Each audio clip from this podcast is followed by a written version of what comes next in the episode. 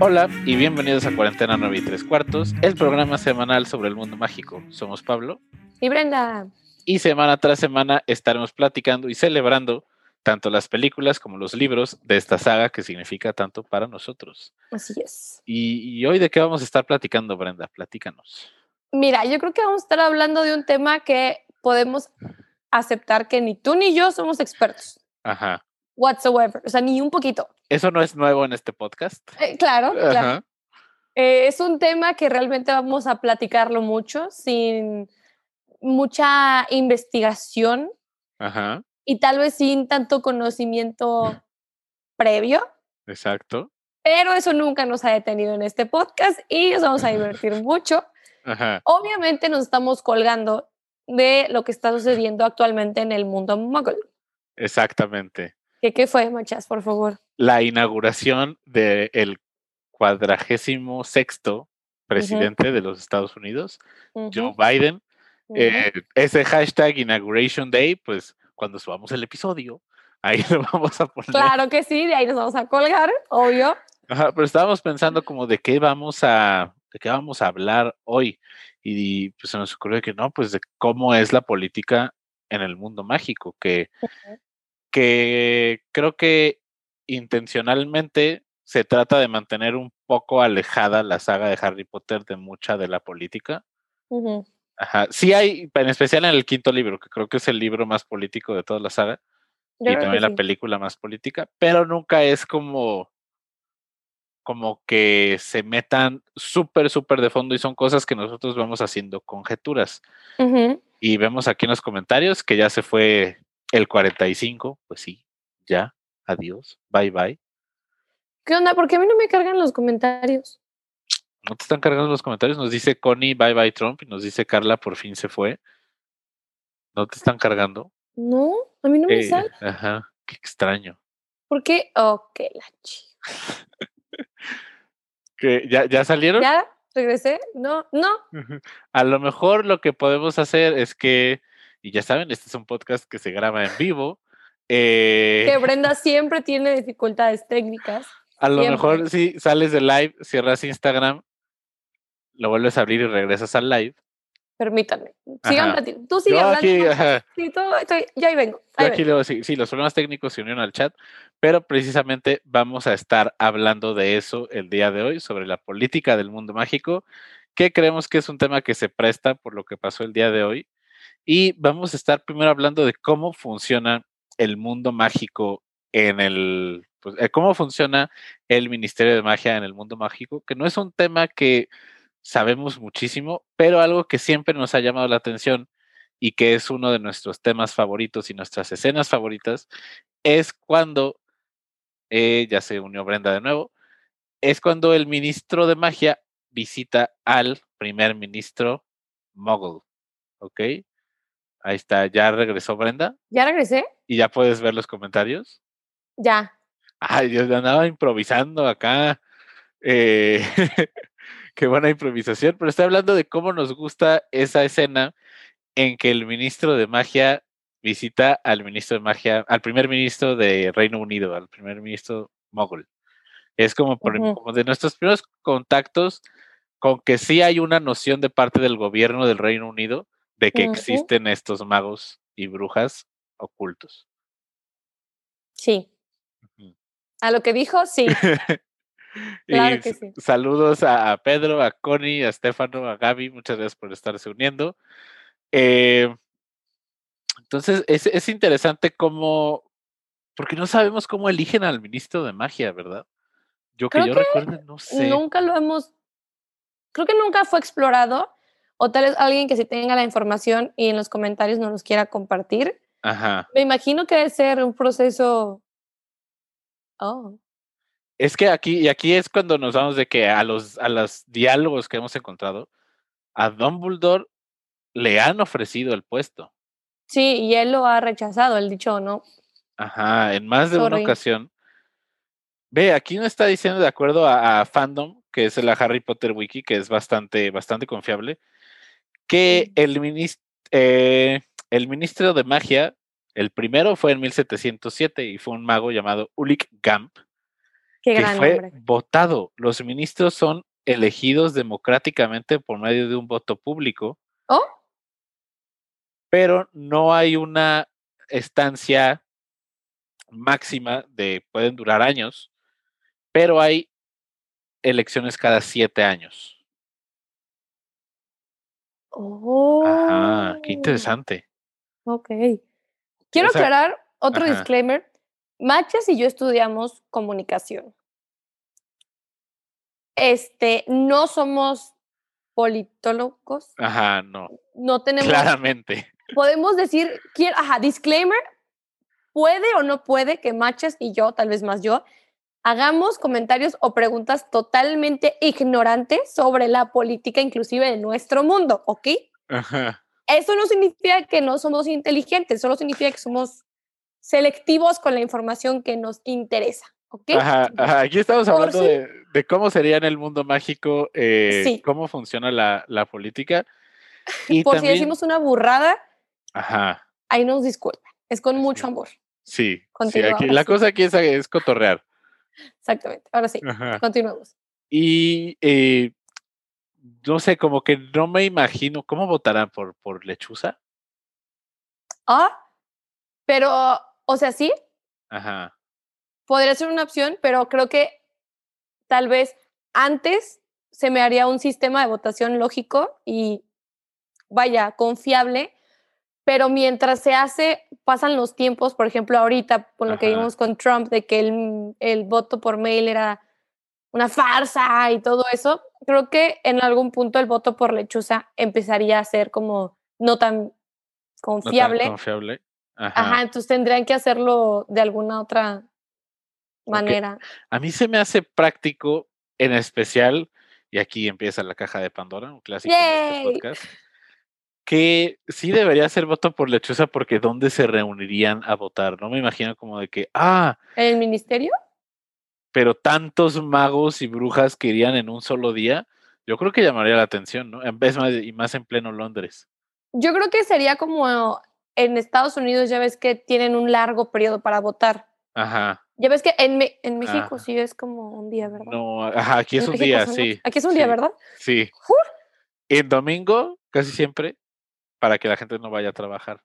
Yo solo he votado una vez Ajá. y me acuerdo que una eran vez. unas filas enormes, ajá, inmensas. Ajá. Entonces yo creo que para evitar precisamente que se junten muchos magos y levantar sospechas o algo así, yo creo que ha de ser como Estados Unidos, que es un periodo más largo de tiempo, de que tal vez en ciertas zonas empiezan a votar antes o algo así, como que han de tener un sistema de logística muchísimo más organizado precisamente para evitar la sospecha de los moguls hacia los magos. De que sí, si tú eres del sector 1, te toca el 3 de noviembre Ajá. en el Ministerio de Magias. Si no puedes ir, se te justificará o tu voto será nulo. No lo sé, como que algo así, ¿no? Puede ser. Y también ha de ser interesante porque aquí, si no votas, pues no pasa nada. O sea, no Ajá. es como que tienes alguna repercusión. Pero hay países en donde si no votas, hay una repercusión legal en contra de ti. Hay algunos, por ejemplo, si mal no recuerdo, en Australia, si no votas durante tres elecciones, durante la próxima no puedes votar. ¡Ah! Algo por el. Ajá, sí, hay un registro de, de los votos de que si vas a hacer tu deber ciudadano. Entonces debe estar interesante si los magos podrán perder su derecho al voto. Yo creo que. Yo creo que sí. Sí, ¿y sabes por qué? También creo que sí, porque no creo que sean tantos. Entonces, siento que la, la mayoría con la que podría ganar ese ministro de magia puede ser, puede ser mínima. Sí, yo creo que sí. Tú, Ah. duda, ¿tú crees que la edad, o no sé si está la información aquí y yo soy una burra, ¿tú crees que la, cua- cuál es la edad más bien? ¿Tú crees que cuál es la edad? Qué bárbara. ¿Cuál es la edad que tú crees que es la indicada o la apropiada o la aceptada, no sé, en el Para mundo que para votar? Yo diría que en cuanto cumplen 17 años, que es la mayoría de edad de magos. 17. Sí. Yo siento que debería haber una, así como en Estados Unidos votas a los 18, pero tomas a los 21. Yo creo que lo más inteligente es que realmente pudieras votar más adulto, porque a los 17, pues. ¿qué inteligencia tienes a los, a los 17? Sin insultar a nuestras escuchas de 17 años, pero políticamente hablando, socialmente hablando, ¿qué inteligencia y responsabilidad tienes a los 17? No, yo, yo, yo ahí voy a discrepar contigo. Yo creo que mientras más pronto puedes votar es mejor. Sí, Tú, tú, uy, discrepancia. sí, discrepancia. ¿Tú crees que tú, tú, ahorita, machas de 24, ¿24? Sí, 24 y ya casi 25. Uy, Ay, qué. Ay, no. Ay, los 25 me están respirando aquí en la nuca. Ay, no, a mí todavía no. Uh, todavía no, todavía no. Este, bueno, tú a tus 24, ¿tienes la inteligencia y el conocimiento político, social, económico, la, la, la, que a tus 17? No, Ah, pero, pero, pero, pero, pero, ya era una persona eh, políticamente activa, bueno, no políticamente activa porque no podía votar, pero sí me interesaba mucho. Eh, para quienes no lo sepan, llegué a considerar estudiar ciencias políticas en algún momento. yo quería ser abogada. Ajá. ¡Ah! Otra vez hubiéramos tenido. Y también relaciones internacionales me latía bastante. Sí, entonces sí, sí es un tema que, que me gusta. Y, y también por aquí nos dice Estefano que cuántos capítulos llevamos del podcast. Este es el Este es el- capítulo 34. Yo iba a decir No, 33, 33, ¿Por 33. qué yo iba a decir 37? Que ya me estoy. No sé. Este es el capítulo 33. Muchas gracias también a quienes nos están escuchando en la versión podcast. Oye, aquí nos están dando un comentario de Diana que dice que a los 17 eres muy influenciable y estoy totalmente de acuerdo. sí. No, yo diría que la edad para votar, aunque seas mago, debería ser a los 21. ok, 21. O sea, no, tan, no tanto como 24, 25, porque ahí sí se me hace demasiado, pero 21 se me hace, ya estás, estás medio güey, pero no estás tan güey. O sea, Va- vas progresando. ahí vas. Digo, yo a mis 23 sigo güey, pero no estoy tan güey. Dale, es cierto, tienes 23, no me acordaba. sí. Acuérdate que yo soy una niña chiquita. Sí, es cierto. Y eh, hablando sobre el ministro de magia, que, que yo no me imagino, eh, ve, aquí ya sabemos la, ya sabemos cómo nos sentimos sobre Dumbledore en este podcast, ¿no? Sí. Ajá, no, no, no es santo de nuestra devoción, pero eh, imagínate un Cornelius Fudge contra Albus Dumbledore. Yo se hubiera preferido tener a Dumbledore de ministro de magia. ¿Tú crees que en una elección Dumbledore hubiera arrasado así? Sí, le hubiera, le hubiera ganado. Y él rechazó el lanzarse. Ajá, pero sí, yo creo que sí lo hubiera ganado. Dumbledore siempre fue antes de su de su debacle post-mortem, que creo que no le ayuda mucho el libro que lanza Rita Skeeter, Sí, no. eh, pero creo que lo que fue antes fue una persona muy popular y muy querida en el mundo mágico. Ya salir en las tarjetitas de las de las ranas de chocolate dice mucho. Sí, ¿verdad? Ahí es cuando es tu pick. Si sales en esas madrecitas, ya. No O hay sea, vuelta atrás. te, te, o sea, no me imagino de que ay, abro una rana de chocolate, uy, me salió la de Fudge, qué chido. Sí, no. ¿Y No. sabes qué? Es precisamente donde iba mi tren de pensamiento. Era que, ok, sí, Fudge era como, es, bueno, era la máxima autoridad en el mundo mágico, en cuestión política y todo eso. Pero quieras o no, y creo que se repite hasta en el mundo mogol, que aunque él, haya- él haya sido la máxima, así como líder, digamos, ajá, el pueblo o la gente, los magos, como lo quieres decir, confiaban y creían más en Dumbledore. exacto. Sí, Dumbledore, sin tener ningún cargo político, tenía muchísimo Ajá. más influencia y tenía muchísimo más movimiento y más todo que Fudge. sí. Muy Entonces, como punto, ¿eh? aunque tengas tú un cargo político, no significa que tu pueblo precisamente Ajá. va a tener alguna lealtad contigo, que claramente lo vimos que era casi casi como dicen, no sé, la casa está incendiando y Fudge dice, corran, y todo el mundo, Dumbledore salimos. Dumbledore, sí, ah, ok, Sí. uh".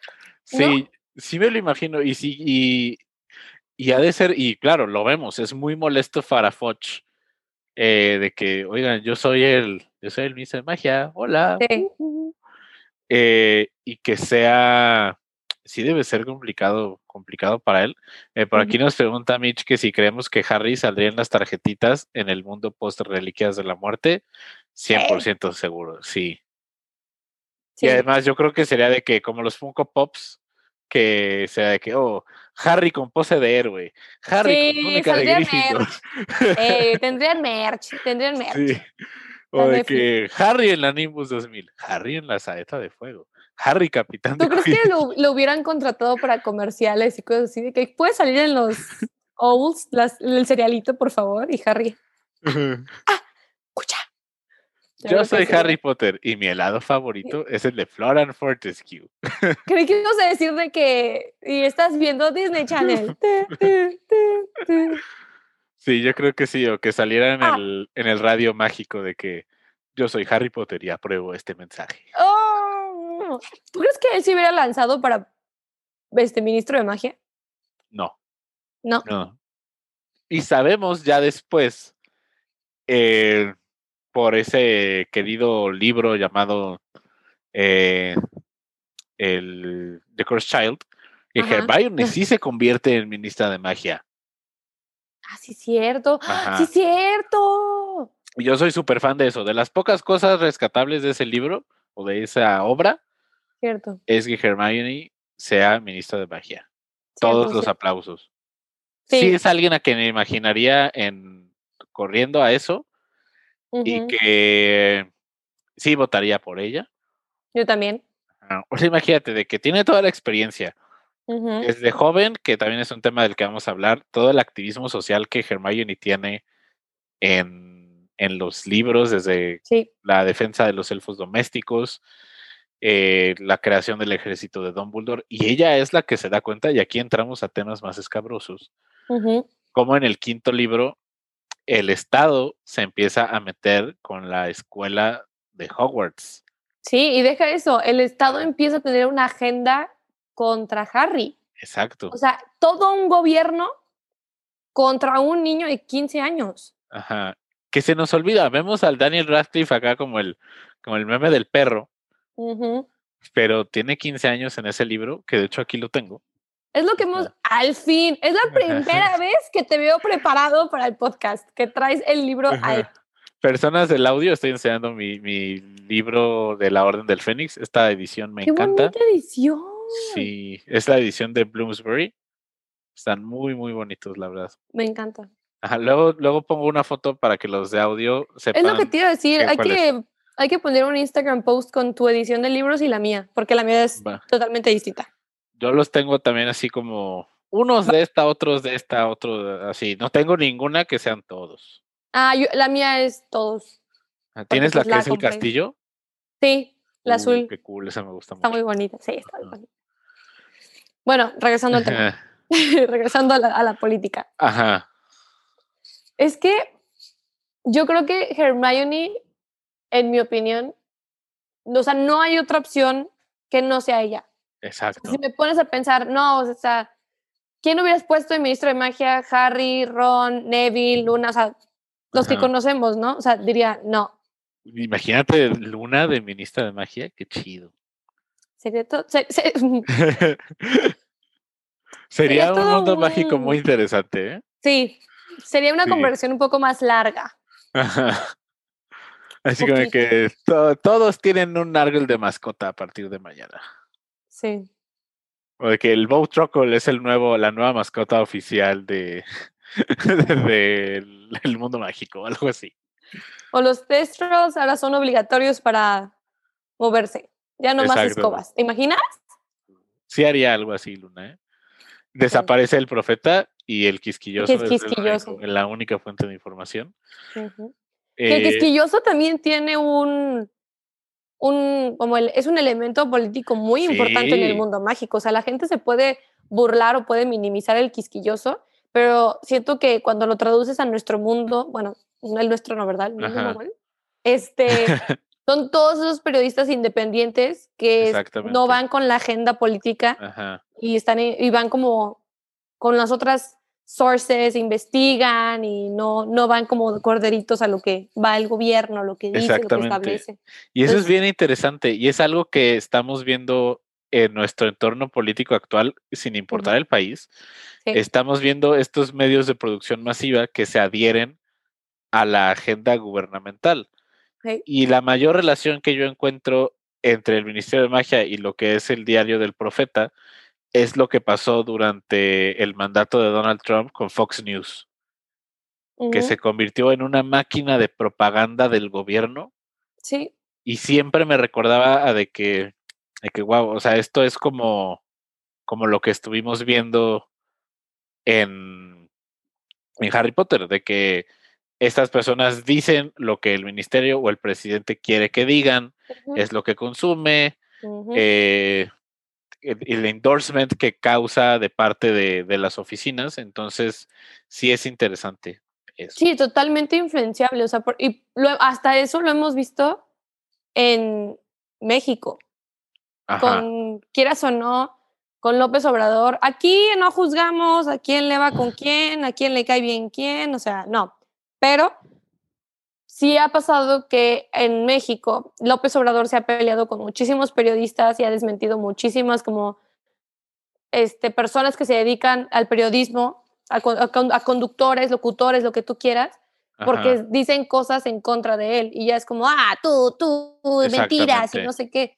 y el quisquilloso representa, ajá, y el quisquilloso representa a todos esos periodistas que se van en contra de la agenda política que dicen de que ni madres vamos a sacar la verdad sin importar lo que nos cueste. Y claramente vimos cómo le, le costó a la familia de Luna. De Luna, exactamente. Y también nos dice aquí John que es como Televisa con el PRI durante casi toda su existencia, completamente.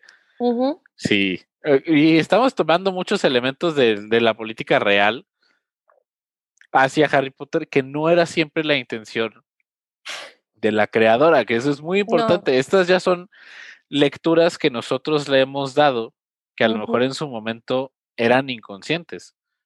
Sí. Que es como lo de lo de que Voldemort no es necesariamente que, que la creadora se haya basado en, en Hitler, pero inconscientemente tomó elementos de, pues de todo eso de la pureza de la sangre, que también eran aspectos que, que entraban en la Alemania nazi. Yo creo que aunque la escritora haya dicho que no, yo creo que totalmente sí hubo una influencia por Hitler y por Stalin, por esta tendencia, por, por, más bien por lo nazi, luego, aunque ella diga que no, es imposible no verlo en las películas y decir, ¿Are you sure? Que no estás como literal solo cambiando nazi por otras palabras, o sea. Y yo entiendo que ella, perdón, yo entiendo que ella dice que, que esa no era su intención realmente de hacer un Harry Potter con un contexto político pues real, digamos, que ella quería dejarlo más fantasioso, más lo más lejano que se, que se pudiera, pero es a cómo lo escribió y al contexto en el que se ha desarrollado cada año, cada década, todo lo que ha pasado políticamente, es inevitable no, como tú dices, darle esa lectura de lo que estamos viviendo con lo que está en Harry Potter, dices... Y, y muchas cosas que también a lo mejor nosotros no nos dábamos cuenta, eh, pues leyéndolo más chicos o viendo las películas, es que políticamente es un mundo muy problemático. Sí, totalmente. Ve, aquí, aquí entra el tema de las prisiones. Yo creo que estamos de acuerdo en que, en que la prisión debería buscar una reinserción social, ¿no? Casi siempre. O que debería haber como un intento de, readaptación, no esa reclusión. ¿Qué te dice que la única prisión que exista en este mundo está en medio del mar y que sus guardias sean estos monstruos horribles que te quitan la felicidad? Entonces, yo no sé si haya esperanza de gente de salir de Azkaban alguna vez. No, y te pone a cuestionar qué delito o qué acto penal te hace ir a Azkaban, o sea...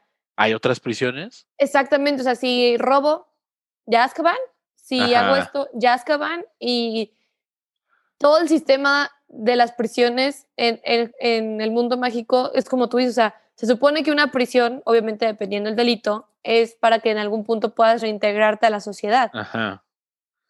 Ve, de acuerdo a Fandom, sí hay otras prisiones que existen, pero Azkaban es la única fortaleza conocida como oficial de parte del ministro del Ministerio de Magia del Reino Unido.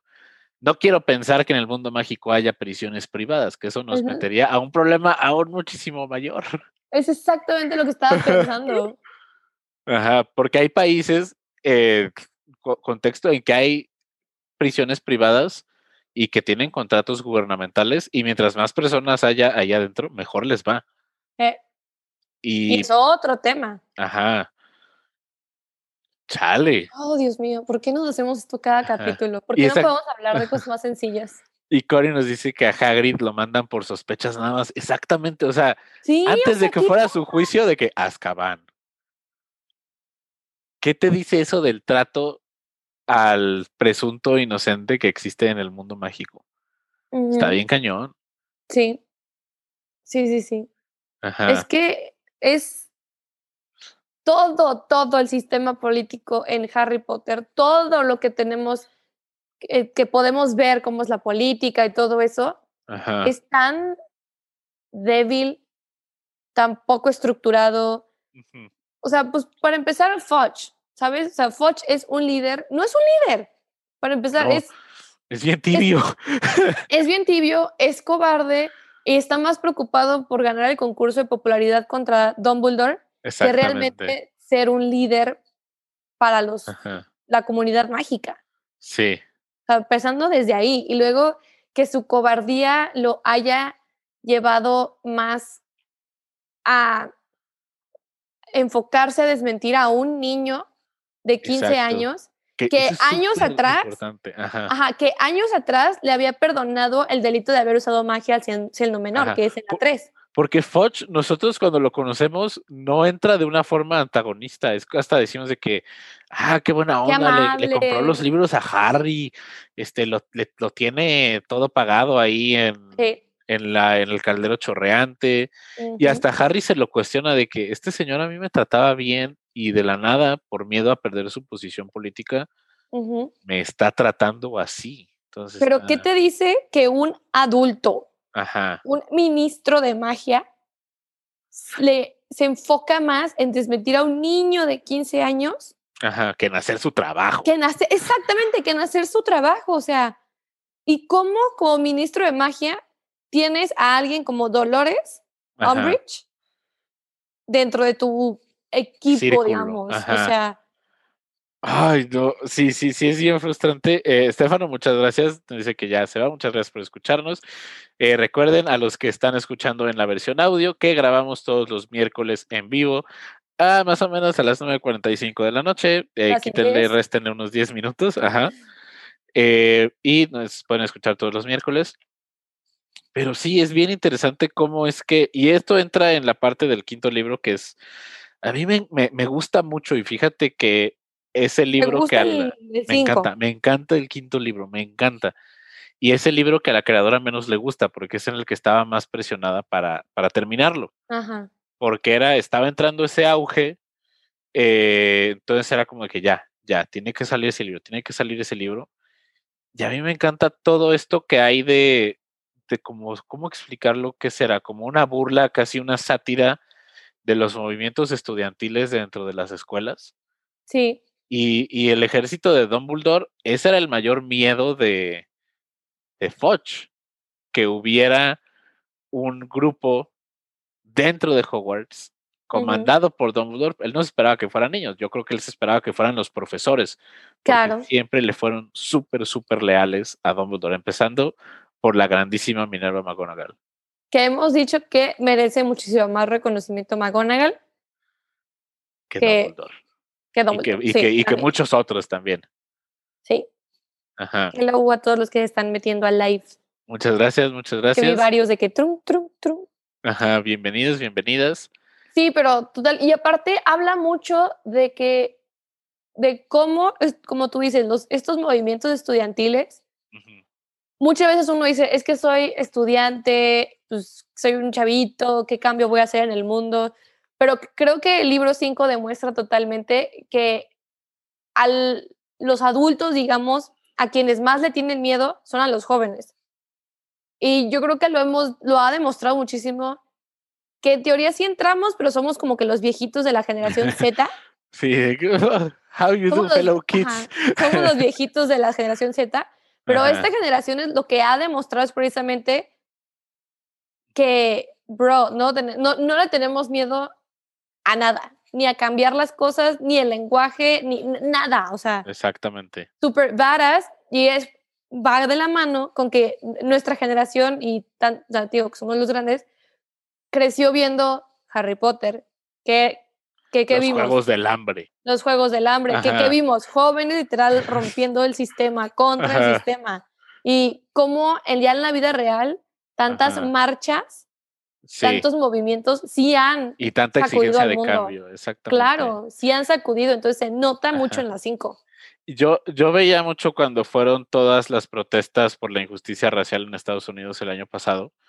Veía muchas reflexiones que creo que eran muy ciertas. O sea, era como, esta es la generación que creció con estas sagas o este contenido de buscar ese cambio y todavía más que Harry Potter, que sí, Harry Potter sí tiene mucho de este cambio social, eh, de este activismo social, que se ha también ha expandido con la Harry Potter Alliance, que ahorita vamos a platicar un poco del gran trabajo que ellos hacen.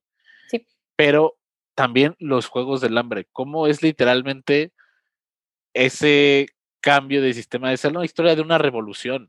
Sí. Y también spoiler alert, bueno, no, no es spoiler alert, pero Star Wars, Star Wars, que ya saben aquí también que, que me encanta y a veces se me va el rollo y termino hablando de Star Wars en vez de Harry Potter. Pero Star Wars también es la historia de una guerra civil.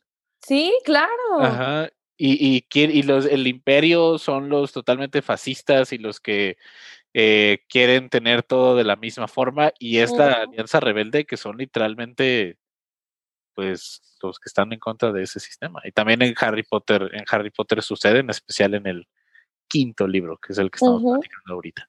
Y es lo que estaban diciendo ahorita en los comentarios, que es la generación que no se queda callada. Exactamente. Total, absolutamente de acuerdo. Y por ejemplo, John que decía lo de Tlatelolco, totalmente, o sea, en toda la historia se ha repetido esta imagen de estudiantes universitarios, estudiantes maduros, digamos, peleando por lo que saben que es correcto y que sí han logrado sacudir al, al mundo y sí han logrado hacer un cambio, como lo que tú dices, por las protestas de Black, Black Lives Matter. Exacto. Cuando fue el paro nacional de las mujeres aquí en México, la marcha de las mujeres, o sea, todo eso, que es como, ¿quién lo están haciendo? Los jóvenes. Y cómo claramente lo vimos en Harry Potter y cómo claramente al ministro de magia, lo más grande, grande líder de toda la comunidad mágica, le tenía miedo a unos jóvenes, porque sabían el poder que los jóvenes tienen. Ajá. Y a lo mejor, a, lo mejor alguien podría decir como de que no, pues ¿qué, ¿qué se compara un movimiento social con un libro de fantasía? Pero a fin de cuentas está tomando elementos que han pasado en el mundo real y también está creando e inspirando propios movimientos para después pasar en el mundo real. Muchas veces nosotros también somos una reflexión de aquello que consumimos y aquello que nos gusta. Entonces, si nosotros estamos leyendo sobre una búsqueda de justicia social en un libro, aunque sea de un mundo ficticio, vamos a decir, ¿por qué eso no puede pasar también en mi realidad? Claro, y como tú lo dijiste, Star Wars, los Juegos del Hambre, Harry Potter, ¿qué vimos? Vimos jóvenes estando hasta la hartos de un cambio y lográndolo. Entonces, quieras o no, como tú bien dijiste, somos el producto de lo que vimos. Entonces, ya ahorita que nosotros estamos un poco más grandes, que tenemos un poco de más contexto, que estamos un poquito más maduros, eso nos inspira a decir, güey, si yo lo vi y eso me inspiró, es lo que voy a repetir. Exactamente. Todas esas revoluciones que vi en la tele, las voy a repetir y las voy a hacer aquí. Ajá. Sí, y es impresionante cómo a lo mejor eh, y es un caso, por ejemplo, que iba a haber una estatua del Capitán América en Nueva York, ¿no? Como un héroe estadounidense. Y hubo gente que se opuso a eso porque decían que era un personaje ficticio. pero muchas veces también esos personajes ficticios son bajo los que podemos encontrar esa inspiración. Claro. Yo, yo creo. Por aquí nos recomiendan la serie de Rompan Todo en Netflix, que, te, que toca temas como los estudiantiles en Latinoamérica, tiene un contexto de la música rock, pero hace mucho hincapié en el poder de la juventud. ¡Wow! ¡Qué interesante! Eh, también nos dice por aquí Diana que son libros que te educan. Es un pensamiento que quizá en casa no recibes, pero te abre los ojos a que tu opinión y tus acciones tienen fuerza en la sociedad, completamente. Totalmente de acuerdo. Eh, que son ahora sí que las repercusiones de lo que nosotros estamos viendo, de lo que estamos eh, consumiendo, no en un mal sentido, de lo que estamos disfrutando. Y a final de cuentas, aquí nos tiene Harry Potter 33 episodios después, cotorreando de, de, lo que es ahora la política en el mundo mágico. Y ahorita les había dicho que les iba a platicar de la Harry Potter Alliance. Eh, la Harry Potter Alliance fue fundada por Andrew Slack, que es un actor y un comediante, y es un movimiento que busca convertir a fans de Harry Potter en activistas sociales. Entonces, por ejemplo, cuando fue lo del DACA en Estados Unidos, que a los Dreamers los querían empezar a deportar, la Harry Potter Alliance entró con todo, hubo marchas, hubo movimientos, eh, también estuvieron cuando fue lo de, no recuerdo muy bien en qué estado, pero creo que se resistían a legalizar el matrimonio igualitario, entonces también estuvieron ahí los del Harry Potter Alliance. Eh, también estuvieron en problemas de derechos humanos en África, eh, han participado en movimientos de salud mental y están presentes en todo el mundo. ¿eh? Es bien, bien interesante la Harry Potter Alliance, hacen un trabajo bien, bien chido, la verdad. Y sabes qué está padre, que es cuando la ficción se, bueno, llega a la realidad. Ajá. Y es cuando la gente puede decir, ah, es que Harry Potter pues solo es fantasía, solo es un libro, pero estamos viendo proyectos como el que ahorita estás mencionando y dices, no, o sea, no solo se queda en un libro, no solo se queda en que me pongo a ver las películas en la tele, o sea, sino que se queda en un cambio y se queda en inspirar a los demás y se queda en esa, va a sonar como cheesy, pero esa luz de magia que tú tienes, sí hay un cambio y eso, eso que te inspiró en los libros lo puedes hacer en la vida real. Entonces se me hace como... Ajá. Y, algo muy importante que quiero aclarar, la Harry Potter Alliance no es hecha ni por la autora, ni por Warner Brothers, ni por las editoriales, nada. Es 100% fan-made y lo llevan puros, puros fans. Eh, estoy, estoy buscando alguno de los últimos, de los últimos, ahora sí que expresiones de activismo que, que han tenido. Eh, pero es muy, muy interesante. Siempre síganlos en Twitter, así los encuentran. Creo que eh, HPA, arroba HPA, creo que así están.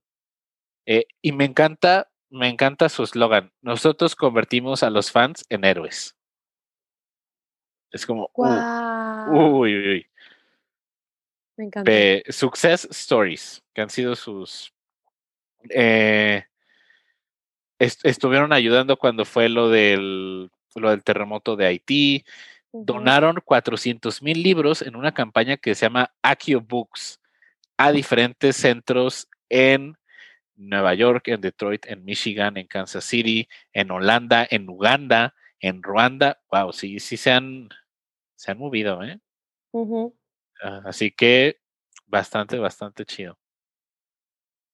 Yo creo que pasando a otro, así de como lo bonito, yo creo que también es imposible, que ya lo mencionamos poquito, pero es imposible que hablemos, que hablemos de la política en el mundo mágico de Harry Potter y no hablemos de, yo creo que es como lo que podría, podría, no, lo que estaba pudriendo, wow, no sé hablar, al Ministerio de Magia desde adentro, que en mi opinión es Dolores Umbridge. O sea, no podemos ah, sí, sin hablar de eso. Uy, señor.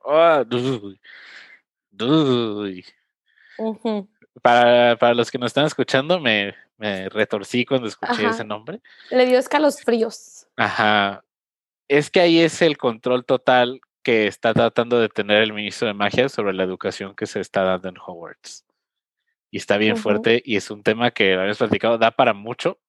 Sí. Pero estas, eh, ¿cómo le decía? Las reformas, no, las... Sí, las reformas. Los decretos. Secreto es educación. Decreto educacional número 18. Sí. O ¿Y sea, era se- una censura y era una opresión a otro nivel. Y volvemos a lo mismo. Cornelius estaba más enfocado en reprimir a los jóvenes ajá, y en contener a los jóvenes que realmente buscar una solución o prepararse o preparar a todo el mundo mágico de que, oigan, se viene algo fuerte, hay que ver, o sea, protocolos, lo que tú quieras, o sea, no. Prefirió oprimir a los estudiantes. exactamente. Y es esa, ese pensamiento de si el poder te termina corrompiendo o no. Porque. Cornelius Fudge ya tenía seis años en el poder en ese entonces. Ya llevaba, ya llevaba un ratito, ajá. Entonces a lo mejor ya se había encariñado con la silla, Eh, a lo mejor ya estaba, eso sí, siempre él estuvo súper paranoico de Dumbledore quiere tomar mi lugar, que no sé qué. eh, entonces sí manda a Dolores Umbridge como este, como, como, como con la intención de apaciguar Hogwarts. Sí. Ajá. Pero Y- ella creo que fue, creo que ella era lo que tal vez Cornelius no pensó, en el sentido de que no dimensionó lo twisted y loca que estaba la señora, porque ella, ella le gustaba el poder. Y creo que ella es la representación perfecta de tal vez, me estoy arriesgando tal vez mucho, no lo sé, los supremacistas blancos ahorita en Estados Unidos que quieren que las cosas sean como ellos quieren y como debe de ser y bajo sus reglas y no les importa ver a quién se llevan en el camino. Ajá. Y lo vimos claramente que a los alumnos les daba la poción de Veritaseum Sí, les daba el veritacero. para sa- sacarles la verdad. O sea, para- ahí ya violó la, tu derecho a la privacidad, tus, o sea, adiós. Luego, lo de la pluma, lo de los castigos, Sí, o sea, maltrato físico a estudiantes, a menores de Ajá. edad. Y luego casi, casi como a cazarlos, como si fueran prófugos, que hasta hizo la, su brigada de no sé qué, no sé La qué brigada tanto. inquisitorial. Esa, esa Ajá. vieja, o sea. Y luego que estaba a punto de torturar a Harry enfrente Ajá. de sus compañeros. Con la lógica de que ojos que no ven, corazón que no siente. Sí, Y creo que ella es de, esas- de las personas que más peligrosas porque de verdad en su cabeza creen que están bien. Exacto. Uh, sí, sí. Y, y sí, y sí sucede como con Umbridge que la, la odiamos, claramente. Sí. También tenemos que recordar por qué hace muchísimas cosas. No es solamente la risa que, que- Ay, Ay no, no, no, no. Me da, me da algo. No. no es solamente la risa o que o los gatos o que siempre venga de rosa, es su ideología tan peligrosa que viene detrás de ella. Ujú. Y, y son, ahorita te fuiste como a lo más, lo más cañón que hizo, pero son desde las Sí. pequeñas cosas con las que empieza. Eh, con lo de los uniformes, está yendo contra el del libre derecho de la personalidad de los estudiantes. Ujú. Eh, este, si mal no recuerdo, también suspende lo que serían como las ventas en Hogwarts Sí, claro. por lo de los juguetes Weasley. Que Eh, minimizó a los alumnos, a los alumnos, perdón, a los maestros. ajá, o sea, también. humilló a Trelawney, los cuestionaba, los Ajá. minimizaba, se puso al tú por tú con McGonagall, o sea, Está cañón, está cañón. güey. Ajá. Y eso, y ella, ella era una extensión del gobierno. Ajá, y era como la lupa viendo en todos lados a ver qué estaba pasando, reportándole todo a Cornelius Fudge.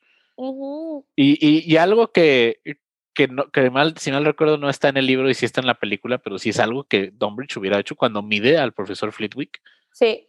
Dije, ¿qué está pasando? ¿Qué es esto? Ujú. Y también esa pregunta a Snape, cuando dice que, ay, usted quería este puesto desde hace mucho, completamente no intencional. Ajá. Ajá. O que les preguntan, ¿y cuánto tiempo llevas aquí? Y me puede ser una... O sea, no es broma cuando le dice a Trelawney, ¿cuánto tiempo llevas aquí? Y me puede ser una predicción. Y la pobre, pues no le salen así como, Ajá. como cualquier cosa. No es broma que me remonta a todos los videos de las Karens, Sí. que es como de que, este, ¿eres de Estados Unidos? ¿Puedo ver tu pasaporte? ¿Dónde vives? O sea, ¿sabes? Este cuestionamiento de que si no eres como yo quiero que seas, o no te ves como yo, o no vas acorde a mi pensamiento, te voy a cuestionar porque no te creo y no tienes autenticidad para mí. O sea, todo eso es como... Sí. Umbridge es una super Karen, es como the ultimate Karen. Una Karen con muchos gatos. Pero sí estoy de acuerdo en que es la máxima definición de una Karen. es peligrosísimo tener a alguien así en el gobierno. Ajá. Y más con niños, con niños. O sea, yo, o sea, a lo mejor con Harry sí, sí lo vemos de que sí le quedan repercusiones de, la convivencia con Umbridge. Pero imagínate otros alumnos que a lo mejor no conocemos sus historias cuando estuvieron con ella. lo difícil que ha de ser como de que no, pues, pues me tocó lo de lo de la pluma y que ahora tengo aquí que dice que no digas mentiras o, o imagínate de la amiga de Cho, que la verdad no me acuerdo cómo se llama la que... Ah, yo tampoco me acuerdo. ¿Crees que hayan vuelto a ser amigas después de eso? No. A pesar de que fue bajo las, los efectos de la, del Veritaserum. Yo creo que sería muy difícil, muy difícil. Es que sí está, sí está complicado y sí está cañón. La neta, sí.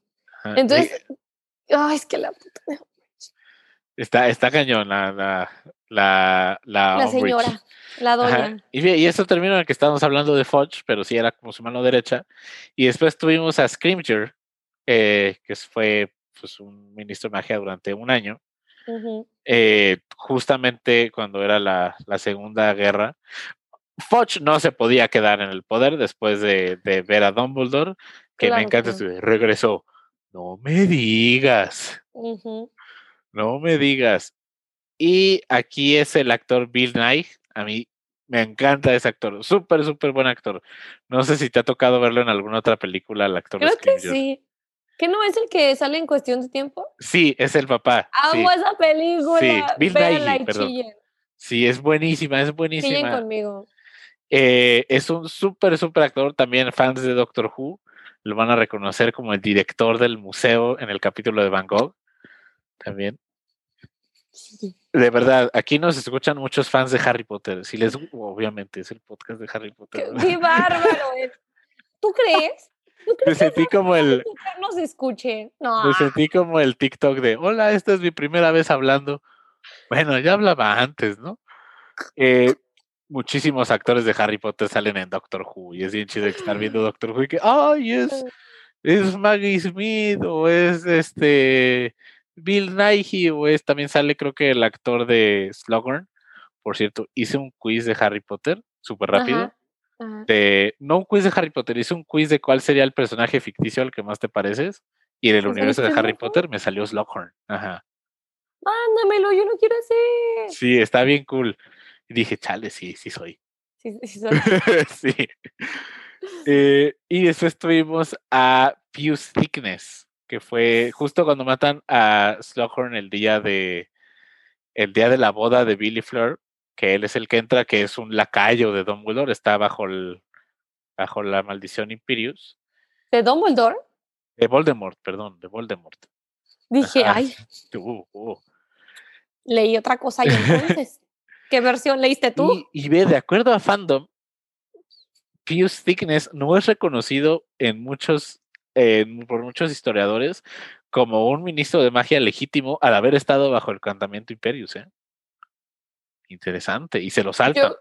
Yo, creo que se podría de alguna manera ver como Trump. Ajá. Muchas personas no lo quieren reconocer como el presidente 45 de los Estados Unidos. Sí.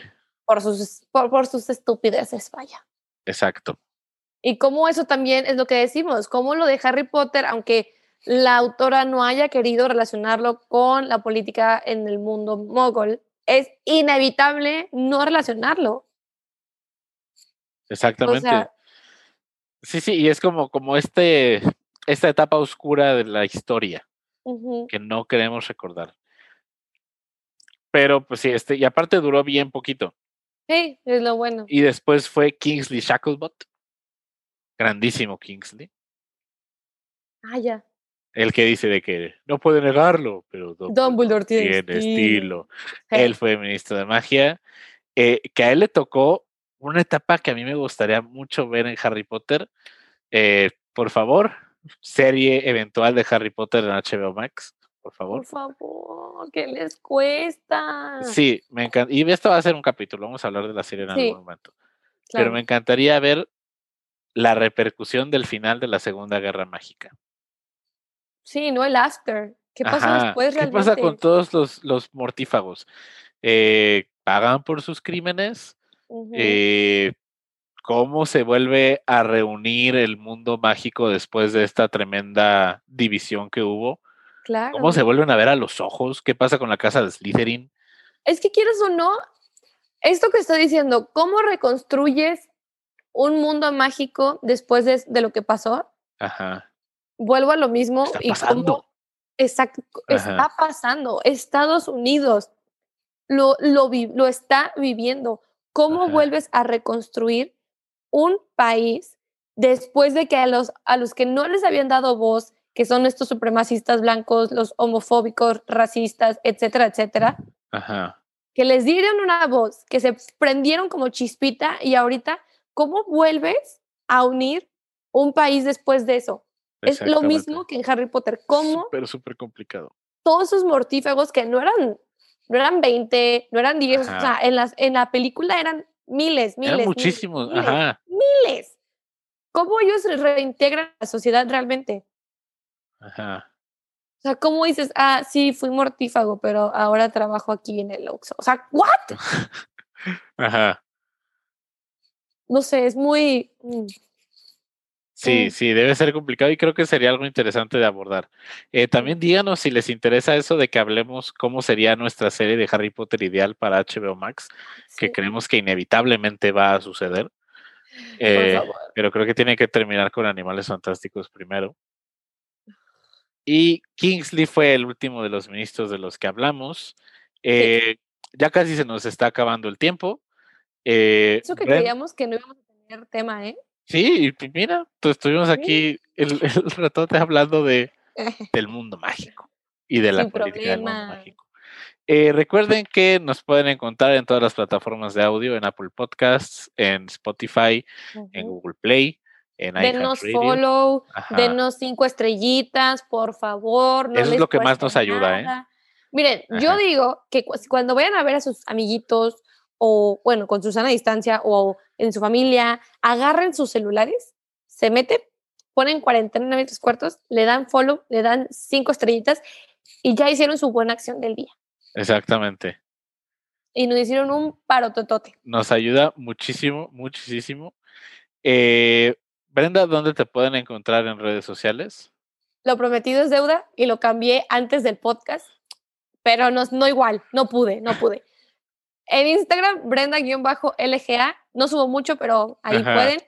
Y en Twitter, Brenda-Logarre. Y- el Ok. Logarre, porque lo intenté poner igual que en Instagram, pero no pude. Pero ya lo cambié, después de muchos episodios, Ajá, lo logré. ¿A ti dónde te Ok. pueden encontrar, ya machos? se pudo. A mí me Ya. pueden encontrar como arroba el machas en casi todos lados, menos aquí en Instagram. Soy el guion bajo machas. Sí, en algún momento va a pasar. Y eh, muy, muy random, muy random, pero Ah. estuve como invitado en el último episodio del Cast que es un podcast de Harry Potter. Estuvo súper, súper cool. Y claro, hice el plugin de cuarentena 9 y 3 cuartos. Ujú, ujú. eh, nos ayudó bastante.